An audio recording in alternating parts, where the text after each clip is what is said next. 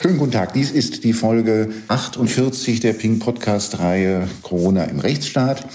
Und ähm, äh, nachdem wir äh, in der letzten Folge mal wieder einen Ausflug in die Kultur unternommen haben, geht es heute zurück in die Politik. Und ich begrüße ganz herzlich Dieter Janecek am anderen Ende. Grüße, Herr Janecek. Guten Tag, freut mich, Sie zu hören. Ähm, ich darf Sie kurz vorstellen äh, für diejenigen, die Sie nicht kennen. Sie sind seit Oktober 2013 äh, Bundestagsabgeordneter für den Wahlkreis München-West-Mitte, ähm, also mitten in München. Äh, und dort für die, für die Grünen, Sprecher für digitale Wirtschaft und Industriepolitik. Da sind wir uns mal gelegentlich auch begegnet, weil Sie auch die Digitalthemen auf dem Schirm haben. Und Sie sind im Ausschuss für Wirtschaft und Energie der Obmann der Grünen, gleichfalls Obmann der Grünen im Ausschuss Digitale Agenda. Und dann sind Sie noch Mitglied der Enquete Kommission Künstliche Intelligenz. Sie haben also lauter spannende Themen, mit denen Sie es äh, dort äh, stimmt, zu tun haben und äh, sind auch, wenn ich das mal äh, eingangs bemerken darf, ähm, schon seit langem äh, äh, für all diejenigen, diejenigen, die immer glauben, die Grünen haben keine Ahnung von Wirtschaft, eigentlich auch immer der lebende Gegenbeweis. Ähm, Freut mich. Ähm, Sie haben, äh, Sie haben, es gab gestern eine ähm, äh, Sondersitzung des Wirtschaftsausschusses auf Veranlassung der Grünen, nachdem Montag bereits gleichfalls auf Veranlassung der Grünen der Gesundheitsausschuss getagt hatte. Eine Frage, die ich morgen Marco Buschmann stellen werde, in gleicher Form. Die FDP hatte eine Sondersitzung des gesamten Bundestages ähm, äh, verlangt. Warum hat man da nicht an einem Strang gezogen? Äh, für ausreichend, dass man jetzt äh, die Ausschüsse erstmal beauftragt. Man kann natürlich darüber streiten, ob man nicht den gesamten Bundestag jetzt auch nochmal hätte einberufen können. Aber unsere Idee war zu sagen, Gesundheit, Wirtschaft, das sind die Themen, die jetzt wahrscheinlich am meisten betroffen sind. Das Thema Arbeit, Homeoffice war ja dann auch noch im Vordergrund. Und da sind die parlamentarischen Beratungen. Aber ich kann auch nachvollziehen, die Forderung zu sagen, man zieht das ins gesamte Plenum. Ähm, aber das ist jetzt eine Frage, die steht für mich nicht so im Vordergrund. Ich glaube, wir haben jetzt gut beraten gestern und ich kann Ihnen ja gerne auch berichten, was wir beraten haben. Sehr gerne. Mhm. Das interessiert mich natürlich. Was, was, war, was, um was ging es denn gestern dann insbesondere? Ja, also das Thema äh, war ja natürlich zum einen die Erwartung nochmal an diese äh, Ministerpräsidentenkonferenz, die ja dann doch nicht so weitreichende Beschlüsse gefasst hatte, wie es noch eine Woche vorher ja im Raum stand mit dem Mega-Lockdown. Das war ja dann auch für uns der Grund, diese Sonderausschusssitzung zu beantragen. Aber es gibt dann auch natürlich genügend Themen, die sowieso im Raum stehen. Das ist die Frage natürlich der Auszahlungen äh, an die, der Wirtschaftshilfen an die Betriebe, Einzelhandel, Gastronomie, kleine und große Unternehmen, aber auch äh, natürlich die Hilfen dann für die Industrie selber. Und wir kriegen ja sehr viele Rückmeldungen von selbstständigen, kleinen, mittleren Unternehmen, dass diese Auszahlungen äh, sehr schleppend laufen, dass man äh, sich auch benachteiligt fühlt, eben bei den entsprechenden Wirtschaftshilfen, den Umfang natürlich auch. Äh, wenn ich jetzt gerade an Kulturschaffende, aber auch Solo-Selbstständige denke, dann kriege ich nicht wenig Rückmeldungen, die sagen, das ist ungefähr so, wie wenn man einmal Trinkenden einen Tischtennisball zuschmeißt. Man hat davon einfach nicht genug zum Überleben. Ja, und natürlich auch die Frage dann äh, sowas wie Insolvenzrecht, äh, Antragspflichten, da, da gibt es jetzt auch nochmal eine Verschiebung. Auch das war gestern in der Diskussion. Ja. Ähm, blicken Sie noch durch, was es alles für Hilfsprogramme gibt? Also ganz ehrlich, äh, wenn Sie mich jetzt in jede Detailfrage involvieren könnten, als jemand, der vielleicht da rechtlich tief drin ist, dann könnte ich Ihnen vermutlich auch nicht äh, alle zufriedenstellenden Antworten geben. Überbrückungshilfe 1, 2, 3, jetzt Verlängerung im Rückblick sagt ja halt Altmaier ja auch, es wäre vielleicht besser gewesen, man hätte sich frühzeitig auf klarere Regeln geeinigt. Äh, auf der anderen Seite muss ich sagen, es ist nun mal eine außergewöhnliche Situation mit dieser Pandemie. Deswegen sollten wir auch in der Kritik zwar sachlich und treffend sein, aber jetzt auch nicht äh, so tun, als hätten wir jetzt alles dreimal besser gemacht. Äh, insgesamt ist es eine schwierige Lage und es wird geholfen und es wird auch in großem Umfang geholfen. Für sehr viel Kritik gesorgt hat ja die sogenannte Novemberhilfe, die sehr, äh, manche haben gesagt, ins Schaufenster gelegt wurde Ende Oktober. Äh, wo es dann hieß, ähm, es bekämen doch sehr, sehr viele jedenfalls ähm, dort ähm, dann äh, Zuwendungen für den Monat November in Höhe, die sich orientieren an 75 Prozent des Umsatzes äh, aus dem November 2019. Für Unmut sorgte dann zunächst einmal, dass es bis Ende November dauerte, bis man überhaupt die Anträge stellen konnte. Sprich, die Betroffenen hatten schon ihre Mieten zahlen müssen und vieles andere auch für den November Dann gab es Abschlagszahlungen überhaupt nur Anfang Dezember und ähm, die vollständige Auszahlung lässt bis heute auf sich warten für den November. Und, ähm, und dann äh, noch ähm, begleitend dazu wurde das Kleingedruckte, nämlich die, die Fördervoraussetzungen wurde, äh, also jedenfalls sagen das hier meine Kollegen, die sich damit beschäftigen, äh, eigentlich täglich geändert. Ähm, ähm, konnten Sie da ein bisschen Einblick gewinnen, woran das, woran all diese Schwierigkeiten denn eigentlich lagen? Ja, also die Argumentation vom Wirtschaftsministerium war, dass das Kleingedruckte ja letztlich das Großgedruckte war, vielleicht nicht gut kommuniziert war, letztlich in dem Sinne was zum Beispiel das Thema Beihilferecht und dann eben auch Einschränkungen äh, angeht. Äh, was sind jetzt Fixkosten, äh, was sind entsprechend einzubringende möglicherweise Verlustrechnungen etc. Und das ist eine Komplexität, die hat viele überfordert. Das andere ist ähm, die Frage eben der Auszahlungsmodalitäten. Ähm, das ist ja über das Programm Init dann abgewickelt worden. Ähm, das als solches, als Software ist nicht das Problem, aber dass es eben sehr spät jetzt gestartet ist und viele Unternehmen ja auch gar nicht wussten, auf welchem Wege und in welcher Form und zu welchen Modalitäten und dann eben auch noch äh, rückwirkenden Änderungen sie entsprechende Anträge stellen konnten. Das ist natürlich eine Problematik, die ist jetzt adressiert worden. Da ist jetzt versprochen worden von ähm, Minister Altmaier, dass da jetzt schnell auch Abhilfe geleistet wird. Dann gibt es noch die Problematik, der Bund schiebt natürlich die Verantwortung der Auszahlungsmodalitäten auf die Länder, was formal auch erstmal richtig ist. Auf der anderen Seite ist ja innet ein Bundesprogramm, das äh, die Dinge auch vorantreibt. Also es ist es ist komplex äh, und die Frage ist halt einfach, äh, wenn man so ein Versprechen macht, im Oktober, November sagt, wir wollen jetzt schnell und unbürokratisch helfen, jetzt haben wir bald Februar und Unternehmen äh, stehen mit dem Rücken zur Wand und äh, für die geht es ja um jede Woche da die ihre Existenz überhaupt noch sichern zu können, dann ist sowas natürlich einfach existenzgefährdend, wenn wir da nicht schnell und äh, zügig vorankommen. Ja. Also insbesondere für die, für die Solo-Selbstständigen war es ein äh, Problem, dass ähm, äh, eigentlich erst im, äh, dass tatsächlich erst im Nachhinein dann in die Förderbedingungen, die halt auf der Website jeden Tag sich geändert haben, ähm, äh, aufgenommen wurde als, als Auszahlungsvoraussetzung, dass man, ähm, äh, dass man Verluste hat, äh, nachweisen muss, was natürlich ein Problem ist für welche, die, die so gut wie keine Kosten haben ähm, so dass sie also aus dem Grund dann oft vollständig herausgefallen sind aus der Novemberhilfe. Das ist erst im Nachhinein äh, eingetragen worden. Äh, sie sagen, äh, und das haben das, das ist, glaube ich, auch unbestreitbar. Das liegt am EU-Beihilferecht. Ähm, da gewinnt man doch den Eindruck, dass man da etwas versprochen hat, ohne das mal so richtig erstmal zu prüfen, ob das nach EU-Beihilferecht überhaupt erst geht und das erst im Nachhinein dann dort Ja, also ich hatte hat. auch äh, Rückmeldungen vom Verband der Solo-Selbstständigen, auch erst vor zwei Tagen nochmal, die mir das genauso bestätigt haben. Ähm, das Problem ist halt diese Verzögerung bei den November-Dezember-Hilfen und diese nachträgliche Änderung des sogenannten Kleingedruckten bei der Überbrückungshilfe 2.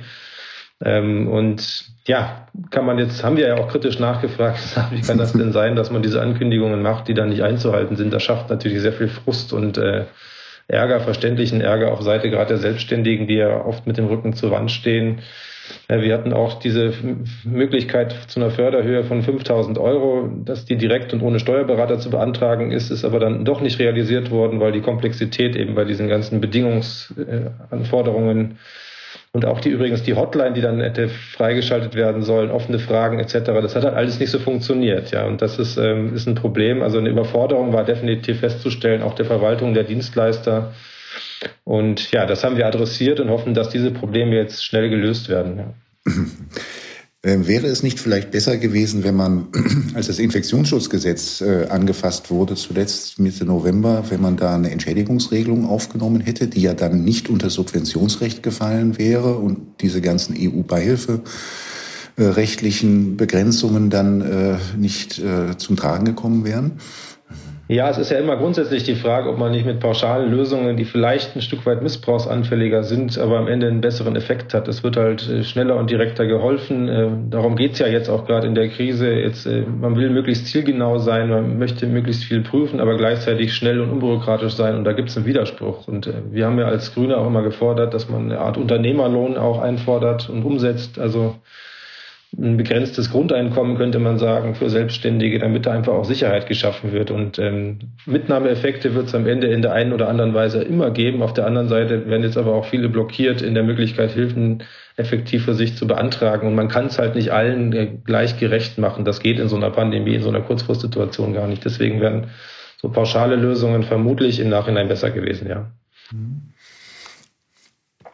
Wir haben ähm, den Letz-, die letzte Podcast-Folge Podcast mit dem ähm, äh, Regisseur und Drehbuchautor Tom Bohn ähm, der auch mal Mitglied der Grünen war, jetzt bei der FDP ist und dann auch, haben wir auch politisch gesprochen, er sagte, er fühle sich von den Grünen eigentlich als Künstler im Stich gelassen und sagte, also früher hat man uns immer, sind wir immer gerne mal eingeladen worden zu Empfängen aller Art.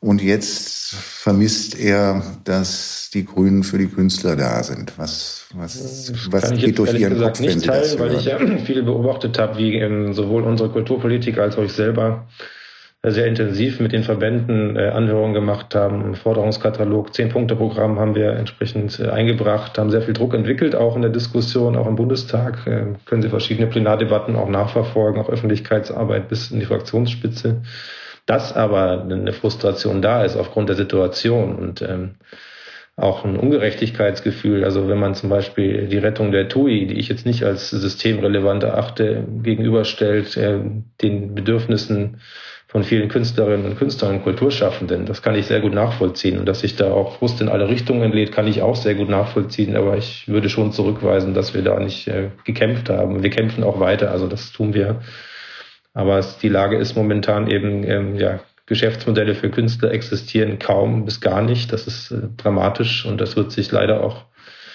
bis, äh, ja, letztlich bis die Impfungen wirken oder vielleicht der Früh, das Frühjahr dann kommt, nicht großartig ändern. Das ist leider die bittere Wahrheit, die wir auch haben. Ja. Was wäre denn das Wichtigste, was jetzt für Künstler und Solo-Selbstständige zu tun wäre? Ja, wir haben zum Beispiel gefordert, dass man ausgefallene Veranstaltungen dann auch anteilig vergütet und das auch fest zusagt. Äh, wir haben auch ähm, die Frage jetzt äh, eines Unternehmerlohns für Selbstständige immer sehr stark adressiert, der dann natürlich auch für die Kulturschaffenden zu gelten hat, dass man eben ähm, ja, zumindest das Lebensnotwendige dann pauschal auch vergütet für einen längeren Zeitraum. Und der Zeitraum ist nun mal die Pandemie, zumindest die Pandemie, solange sie keine Auftritte zulässt. Das kostet sicherlich Geld, aber wenn man das ins Verhältnis stellt zu den Milliardenhilfen, die wir ja auch bei Großkonzernen geleistet haben als Bund, dann finde ich, ist das mehr als angemessen, zumal ja die Künstlerinnen und Künstler am wenigsten dafür können. Sie haben einfach keine Chance, ihr Geschäftsmodell oder ihre künstlerisch wertvolle Arbeit darzubieten. Und da muss man eben auch entsprechend dann äh, nicht ähm, kleckern, sondern klotzen in diesem Bereich. Und da fordern wir auch weiter, dass das, was, dass das auch passiert und dass auch zum Beispiel Theater entsprechende Hilfen erhalten, damit es hier keine Pleitewelle gibt, die ja sich leider androht in vielen Bereichen. Wir sind ja sehr, auch ich würde nicht sagen gespannt, sondern furchtsam vor der Phase dann ab April, Mai, wenn dann auch die Insolvenzantragspflicht dann endgültig möglicherweise ausläuft, diese Verlängerung dieser Frist, was dann passieren wird. Und ich rechne schon mit Insolvenzen in vielen Bereichen. Und da müssen wir natürlich jetzt gucken, dass wir das möglichst abfedern. Ja. Wir haben uns heute gerade darüber unterhalten. Ähm, Insolvenzverwalter berichten im Augenblick über Auftragsflaute. Mhm. Die haben gar nicht viel zu tun. Das ist auch, das deckt sich auch mit den Zahlen der Insolvenzanträge, die eher rückläufig äh, jetzt sind seit letztem Jahr. Und man fragt sich, also es wird ja viel auch bei anderen Themen kritisiert, die Langzeitstrategie. Und man fragt sich auch, was das Thema Insolvenzen angeht, was das denn eigentlich für, also ob es da eigentlich eine Langzeitstrategie gibt, ähm, denn dieses jetzt monatsweise Verschieben der Antragsfrist, ich glaube, jetzt ist es nochmal verlängert worden bis Ende April, ist das richtig? Ja. Ja, genau. Also Insolvenzantragsfrist ist eine komplizierte Regelung, weil, weil sie an bestimmte Voraussetzungen anknüpft, nämlich insbesondere an die äh, Inanspruchnahme von ähm, oder die Beantragung von Fördermitteln. Ähm, unter dieser Voraussetzung ist, äh, also äh, jedenfalls wegen Zahlungsfähigkeit, Zahlungsunfähigkeit muss niemand an Insolvenz anmelden. Das hat man jetzt, das hatte man zunächst bis, bis Ende Dezember verlängert, dann hat man es nochmal verlängert bis Ende Januar, jetzt hat man es nochmal verlängert bis Ende April und schiebt da ja potenziell eine Insolvenzwelle vor sich hin. Haben Sie mal von irgendwelchen Überlegungen gehört, was denn eigentlich passieren soll, wenn diese, äh, diese immer weiter verlängerten Fristen mal auslaufen? Ja, das ist die große Frage. Wir haben das ehrlich gesagt auch sehr kritisch äh, diskutiert bei uns intern und sind jetzt zu dem Schluss gekommen, dass wir zwar diese Verlängerung äh, mittragen unter Voraussetzung, aber eine Voraussetzung ist halt, dass jetzt eben auch die Hilfen ganz konkret fließen müssen, damit eben auch Insolvenzen vermieden werden können. Auf der anderen Seite heißen ja Insolvenzen immer auch äh, beide Seiten. Es gibt ja nicht nur die Schuldner, sondern auch die Gläubiger. Und äh, wir müssen natürlich auch ein bisschen aufpassen, dass wir da jetzt nicht, äh, ja, ich sag mal, Zombie-Zustände in manchen Bereichen schaffen, äh, die dann auch ausschlagen können auf die Wirtschaft. Da rede ich jetzt weniger von Theatern und, und Kulturschaffenden, das ist eine, Thematik für sich, aber natürlich im Bereich der Wirtschaft, äh, Industrie etc. kann man jetzt nicht ins Unendliche verlängern. Deswegen ist das jetzt ein Kompromiss, der da gegangen wurde, weil jetzt auch die Pandemie gerade am härtesten zuschlägt. Deswegen halte ich das auch für vertretbar. Aber das lässt sich natürlich nicht beliebig verlängern. Das ist also so eine Insolvenzantragspflicht ist ja für die Stabilität der Marktwirtschaft erstmal sehr wichtig und eignet sich ja grundsätzlich überhaupt nicht als Reparaturinstrument für das Scheitern von, von Betrieben. Aber Pandemie ist halt nun mal ein Sonderzustand, das muss man auch berücksichtigen. Ja. Böse Zungen äh, sehen immer voraus, dass, dass, dass die Frist dann so lange verschoben wird, bis die Bundestagswahl ist, so dass, ja. dann, dass dann ein grüner Wirtschaftsminister anschließend das ganze, ähm, den ganzen Scherbenhaufen wieder aufkehren kann. Äh, sehen Sie diese, ein solches Szenario kommen? Ja, ich hoffe, bis, bislang hatte ich nicht den Eindruck, dass der Wahlkampf sehr im Vordergrund steht bei der Pandemiebewältigung. Jetzt konnte man aus meiner Sicht schon so die ersten Anzeichen sehen, jetzt auch äh, dieser sehr aufgeladene Streit um die Schulen und so weiter, den man hätte auch pragmatisch entscheiden können aus meiner Sicht. Ähm, aber ja, gut, der allerdings kreuz und quer durch die Parteien geht, äh, wenn ich das Ja, das geht, das geht sicherlich. Also die mhm. Meinungen gehen auch äh, auf Mhm. Die gehen, wir, wir kriegen am Ende eine einheitliche Linie hin als Grüne, aber wir haben natürlich auch unterschiedliche Meinungen, gerade was das Bildungsthema angeht. Können wir gerne auch nochmal später drüber reden. Aber jetzt äh, kurz beim Thema Insolvenzen und Kurzarbeitergeldsregelungen. Natürlich müssen wir darauf acht geben, äh, dass diese Regelungen jetzt für die Überbrückung der härtesten Phase geeignet sind, aber jetzt sicherlich nicht als Dauerinstrument. Auch die Kurzarbeitergeldregelung ist ja so, die ist ja jetzt erstmal letztlich äh, bis Ende des Jahres angelegt. Das ist ein langer Zeitraum. Das ähm, war sicherlich hilfreich jetzt in der ersten und zweiten Lockdown-Phase, aber gerade die Industrie beispielsweise hat es jetzt im Wesentlichen ganz gut geschafft, über die, trotz dieser Einbrüche die Pandemie zu überstehen. Und ähm, ja, jetzt müssen wir mal gucken. Ähm, wir hoffen ja sehr, dass wir dann in eine Phase kommen ab April, wo dann Impfungen und äh, hoffentlich auch niedrigere Fallzahlen uns helfen können, die Wirtschaft wieder auf ein stabileres Niveau zu führen. Ja. Insgesamt ist ja die Wirtschaft Gott sei Dank nicht so eingebrochen, wie es viele befürchtet hatten. Am März muss man ja auch mal sagen. Ja. Naja, die Branchen sind halt sehr unterschiedlich das betroffen, richtig, ja. nicht? Es gibt ja, ja sogar welche, die also alles, also kann ich von Mandanten berichten, die irgendwie in der IT sind, die haben natürlich, machen natürlich gutes Geschäft zurzeit ja. äh, mit allem, was da. Ja, also manche Branchen sind brutal mhm. getroffen und manche, mhm. wie gesagt, mhm. Industrie, IT, Online-Gewerbe, mhm. Online-Handel ist natürlich, haben ja sogar Wachstumsraten, mhm. Möbelgeschäfte, interessanterweise auch, weil die Leute jetzt einfach, äh, mhm. wenn sie Geld ausgeben, das im, im Haus machen oder in der Wohnung. Ja, also es gibt Effekte, aber insgesamt glaube ich, äh, ich will jetzt das gar nicht schönreden, dass wir jetzt eine einigermaßen eine Stabilität haben in der Gesamtwirtschaft, ist erstmal ermutigend, so möchte ich das formulieren. Ja. Mhm. Weil das gibt uns ja auch Spielraum, dann ähm, den Branchen stärker zu helfen, die es besonders mhm. brauchen. Ja. Bräuchte es nicht eigentlich mal ein Konzept dafür? Es wird ja nicht so sein, dass irgendwie dann von einem Tag auf den anderen alles wieder so ist wie vorher, was auch mhm. das ganze Wirtschaftsleben, das ganze gesellschaftliche Leben angeht ähm, Wäre es nicht gut, mal ein Konzept zu haben, wie man den Unternehmen, die es dann ja auch erstmal ruckelig haben werden und die jedenfalls am Rande der Insolvenz stehen, wie man denen dann in dieser Übergangsphase auch, auch hilft und wie man dann sozusagen die aussortiert, die äh, es nicht schaffen werden von denen, die ähm, mit Hilfe dann auch noch diesen Übergang wieder in die Normalität äh, hinbekommen. Naja, es wird sicherlich nicht das Konzept äh, für die Unternehmen geben können, ähm, weil ja schlichtweg die Herausforderungen ganz unterschiedlich sind. Ähm, in der Industrie sehe ich jetzt momentan nicht die Pleitewellen auf uns zukommen in den meisten Bereichen. Ich glaube, da gibt es die strukturellen Probleme, die waren vor der Pandemie da, im Automobilbereich, die sind auch nach der Pandemie da, die haben aber mit der Pandemie erstmal wenig zu tun werden natürlich in Branchen der Gastronomie, äh, Veranstaltungsbranche ist mächtig getroffen, haben ja im Prinzip überhaupt kein Geschäft mehr und können mhm. online das nicht generieren, was sie in anderen Bereichen äh, generiert haben. Es wird natürlich jetzt auch die Frage hinzukommen, es wird sich ja auch was verändern, und zwar langfristig mit der Pandemie, nämlich die Frage, wie wir arbeiten. Also das mobile Arbeiten wird sicherlich auch weitergehen, hoffentlich nicht in der Form wie jetzt, dass wir alle zum Teil acht bis zehn Stunden nur noch vom Bildschirm hocken, aber ein Teil davon, also Pendlertätigkeiten, ähm, Business-Hotels, äh, Flüge auch, Geschäftsflüge. Ich denke schon, dass das äh, runtergehen wird, auch, auch sukzessive und, und äh, jetzt nicht mehr richtig hochgeht in den Bereichen. Und das äh, wird Folgen haben für bestimmte Branchen, ja, mit Sicherheit, ja. Nur wie wir da konkret helfen können, das war ja die Frage von mhm. Ihnen.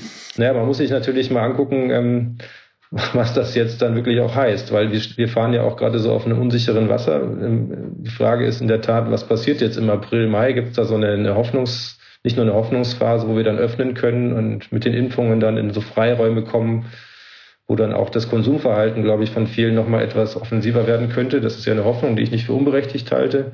Dann könnte es ja auch einen Aufschwung geben wieder in vielen Bereichen. Wenn das nicht der Fall ist und wir in so eine Hängepartie reinkommen dieses Jahr, dann wird es natürlich für viele sehr, sehr haarig, ja.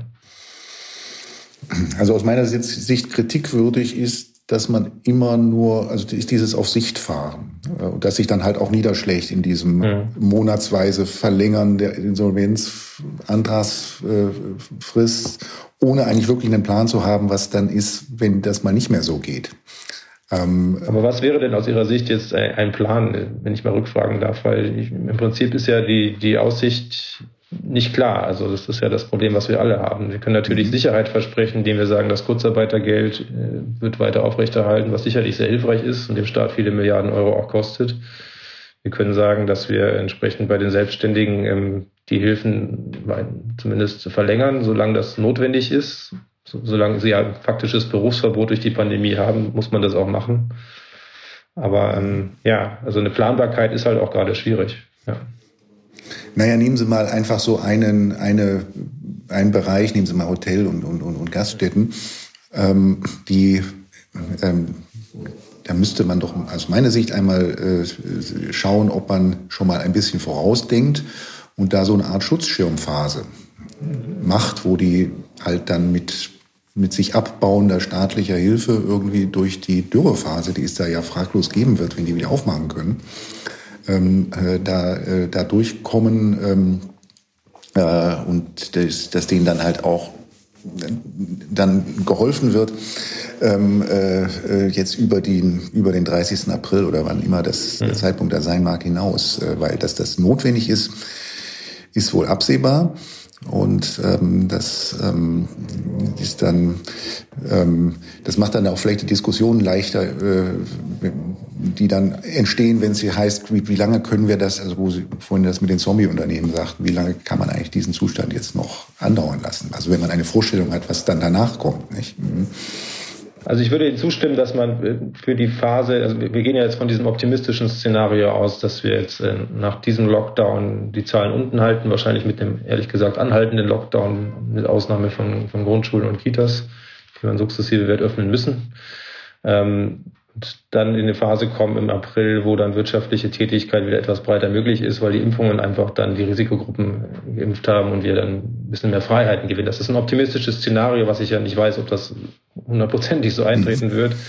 Und dass die Politik ein Versprechen macht, dass wir jetzt nicht abrupt sozusagen Hilfen beenden, sondern sagen, ähm, wenn wir da weitere Härten sehen und die sind ja sichtbar, dann geben wir auch ein Sicherheitsversprechen für bestimmte Sektoren. Das halte ich für einen guten Vorschlag und den sollte die Politik auch machen. Das Problem an dem Vorschlag ist, am Ende müssen sie trotzdem äh, mit den entsprechenden Branchenverbänden, Akteuren natürlich äh, Stück weit auf Sicht fahren, was konkret für Hilfen notwendig sind, weil sie können schlichtweg jetzt momentan den Markt ja im April, Mai noch nicht vorhersagen. Sie können vielleicht vorhersagen, dass Unternehmen so am, am äh, Rande stehen, jetzt bereits, dass sie dann im April, Mai selbst wenn es wieder losgeht, es nicht mehr überleben. Und dafür müssen sie Lösungen finden. Da mhm. würde ich Ihnen zustimmen. Ja. Sprechen wir doch am Schluss jedenfalls noch mal ganz kurz über Digitalisierung. Und ähm, zu dem Thema Digitalisierung tauchen ja jetzt an allen Stellen Probleme auf. Die Faxe in den Gesundheitsämtern, die nach wie vor mhm genutzt werden, die ganzen Übermittlungen von den, von den Testlaboren an die Gesundheitsämter, ans Robert-Koch-Institut, was also alles noch sehr, vor, sehr prädigital ähm, auch ist und funktioniert, bis hin jetzt zu den, äh, zu den Impfungen, wo ähm, das den Bundesländern überlassen wird, wie sie das jetzt machen mit den Impfeinladungen. Jedes hat da seine eigenen Lösungen und ja, man hört von vielen, vielen Problemen. Letzte Woche richtig, schrieb mir ein 83-Jähriger aus Baden-Württemberg, dass er ähm, äh, bei dem Versuch, einen Impftermin zu bekommen, ähm, erst einmal zwei Stunden in der äh, Warteschleife von 116, 117 gehangen hat, um dann mitgeteilt zu bekommen, dass es, dass für ihn aber im Moment kein Impfstoff bereitstehe. Berichtete er noch über ein Online-Portal in Baden-Württemberg, was er nicht nutzen konnte, weil ähm, in seiner räumlichen Nähe sich kein Impfzentrum äh, befand. Ähm, das sind ja alles, also die, die, das ist an der Digitalisierung hapert und oder genauer gesagt an, an, der, an den Prozessen auch hapert, ähm, rund um äh, Software, die hier und da dann eingesetzt wird.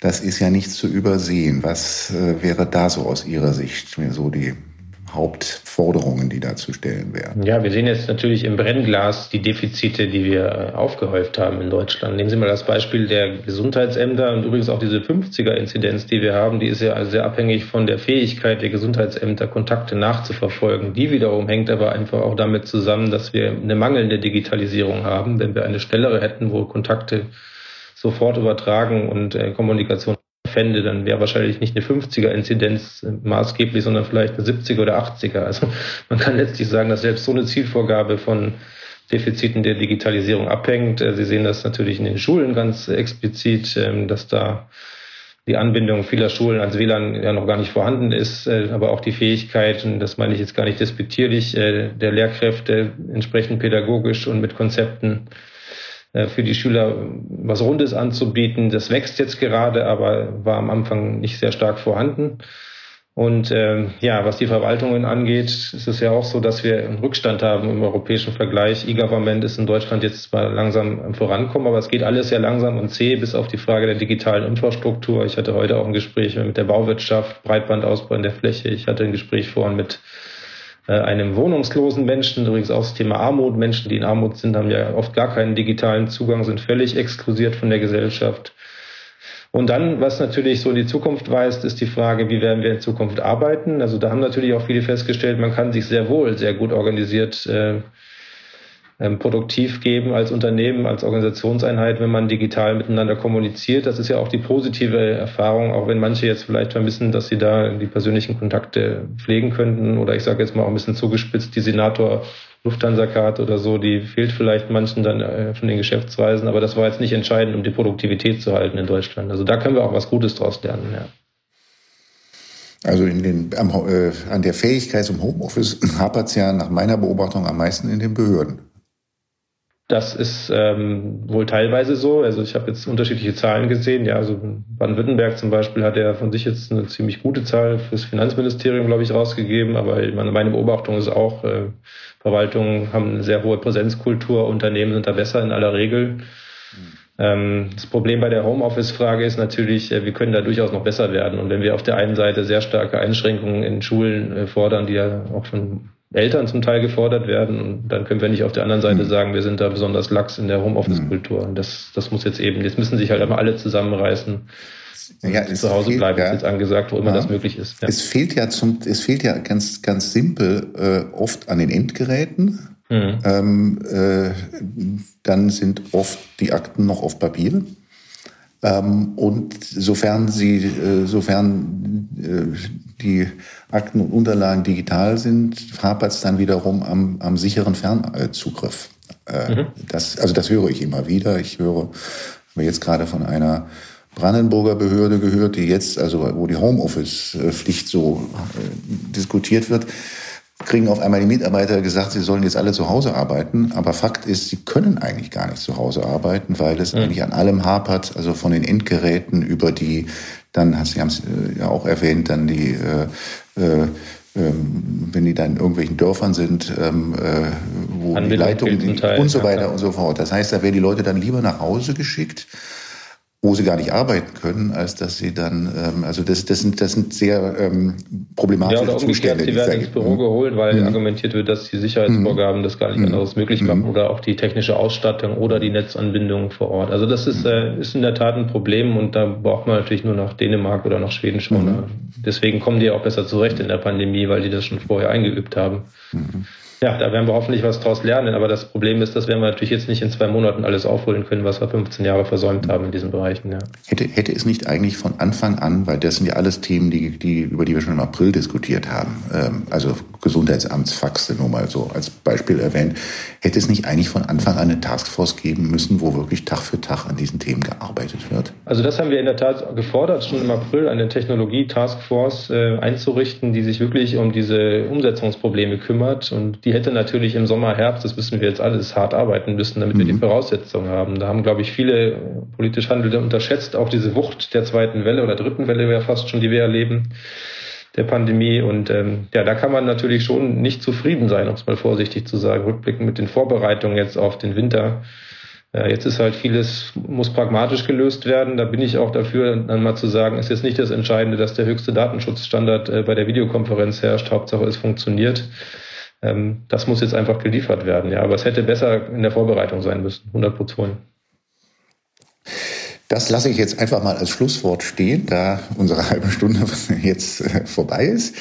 Ich darf Ihnen für dieses, äh, für dieses Gespräch ganz, ganz herzlich danken von der Wirtschaft bis zum Digitalen, also genau das Spektrum, äh, was ähm, Sie auch bewegt. Und ähm, ja, vielen, vielen herzlichen Dank und noch einen schönen Donnerstag. Danke Ihnen auch und hat mich sehr gefreut und ja, bis demnächst. Tschüss. Tschüss.